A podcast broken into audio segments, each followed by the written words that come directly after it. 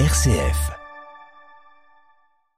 Bonjour Laetitia Magiarin. Bonjour Anaïs. Vous êtes donc notre spécialiste histoire et culture de la gastronomie et aujourd'hui on va parler d'un produit qui a forcément la cote en ce mois de décembre. On parle de la truffe. Tout le monde en veut. D'où elle vient cette truffe? Alors, un, deux équipes, ceux qui adorent et qui pourraient en mettre partout, d'autres qui ne supportent pas. Mais bon, autour d'une table, il y a toujours quand même un maximum de gens qui aiment la truffe. Alors, la truffe, qu'est-ce que c'est? Ben, C'est un petit champignon qui va naître, en fait, d'un mélange de terre, de microbes, de bactéries qui vont se former au pied d'un arbre. Très souvent, on parle de chêne truffier, mais il existe aussi des noisetiers truffés. Et en fait, c'est ces petites bactéries qui vont former une petite boule noire et c'est ce qu'on appelle la truffe. Alors, la truffe, on ne sait pas euh, quand est-ce qu'on la découverte. On en parle un petit peu pour les pharaons. On sait que certains pharaons consommaient de l'or noir venu d'Europe. Il semble que c'est ça, mais on n'est pas sûr. Grèce et Rome antique aussi, on pensait que c'était le fruit de l'eau, de la terre et d'un coup de foudre. Il y avait un côté très mystique autour de la truffe noire. Et c'est au moment du Moyen Âge assez rigolo, mais effectivement, un champignon noir, extrêmement rare, mystérieux, ben on peut penser qu'il avait des pouvoirs. Donc on pensait qu'il était empoisonné, tout simplement parce qu'il n'y avait jamais d'herbe autour de ce petit champignon là où il poussait, effectivement, il y avait des grands cercles où l'herbe était morte. C'est tout simplement parce que le champignon sécrète un herbicide naturel qui le protège. Voilà, donc c'est pour ça qu'au pied des arbres truffiers, il n'y a jamais de mauvaises herbes la truffe s'en occupe. Ils cohabitent extrêmement bien ensemble. Et effectivement, c'est ce qu'on appelle les ronds de sorcières. Vous avez peut-être déjà entendu ça en montagne. Il y a d'autres champignons qui font ces cercles de sorcières. Mais au Moyen Âge, du coup, champignons non autorisés, empoisonnés, on n'y touche pas. Puis euh, voilà, le français est un bon gastronome et c'est sur nos tables, en fait, au niveau gastronomique, c'est le côté gustatif qui va donner ses lettres de noblesse à la truffe en la retrouvant sur la table de François Ier. Et puis ensuite, Jean Tembria Savarin va commencer à en parler aussi dans ses textes. Donc elle va retrouver cette lettre de noblesse. Et la truffe noire est aujourd'hui celle qu'on connaît, euh, symbole de la fête, euh, symbole du luxe et symbole euh, de notre patrimoine français. La truffe noire euh, du Périgord, truffe noire aussi euh, de Bourgogne. Elle a aussi sa petite sœur, la truffe blanche. Quelles sont les différences peut-être aussi entre les deux? Alors effectivement, euh, la truffe blanche est une truffe extrêmement rare. Encore plus que la noire, on la trouve très très peu.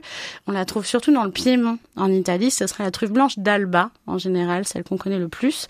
Elle est plus fine, mais elle a surtout la particularité d'avoir une petite touche d'ail, voire presque d'échalote frais. Donc ça, ça va la distinguer de la truffe noire, où là, on est plus sur un champignon sec. Imaginez que vous mettez le nez dans un pot de champignons secs euh, avec un petit peu de noisette torréfiée. Voilà, les grands arômes de la truffe. La truffe noire et la truffe blanche, il en existe énormément, plus d'une soixantaine dans le monde, mais en fait que six sont comestibles et gastronomiquement intéressants. Il faut savoir que sur les six, il y en a cinq que nous cultivons en France. Et c'est donc pour ça que le territoire français, c'est le patrimoine de la truffe. La truffe noire du Périgord est la plus connue parce que la plus goûteuse, celle qui gagne tous les prix à chaque fois du goût, de la beauté et de la finesse qu'on attend d'elle. Mais effectivement, la truffe de Bourgogne qu'on connaît moins, il y a la truffe de la Drôme aussi. Vous pouvez en trouver vraiment un peu partout.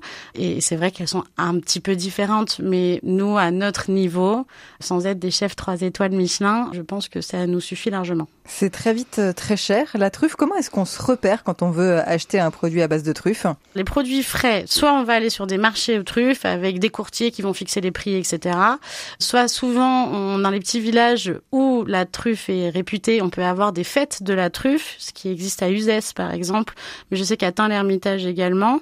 À côté d'Annecy aussi, il y en a, donc c'est pas si loin que ça euh, pour nous. Tout ce qui est produit à la truffe, déjà, la chose à savoir, c'est qu'il est marqué à la truffe, truffé, à base de préparation, à base de, etc. En fait, il n'y a pas de loi.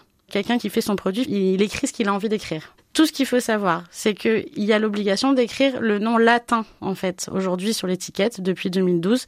Et cette particularité-là nous permet d'être sûr de ne pas acheter de la truffe chinoise qui aujourd'hui envahit les marchés, qui est en fait un trompe-l'œil, puisque c'est la même chose physiquement, mais ça n'a pas du tout le même goût. Et on va vous le vendre aussi cher que le reste. Ça, c'est la première chose. On va sur Mélanosporum, que, celle que tout le monde connaît, Tuber Mélanosporum. Ça, on y va les yeux fermés. Ça, c'est de la truffe française. Voilà. Sachez aussi que sur les arômes naturels, je précise naturels, l'obligation de mettre un pourcentage et doit être supérieur à 1%.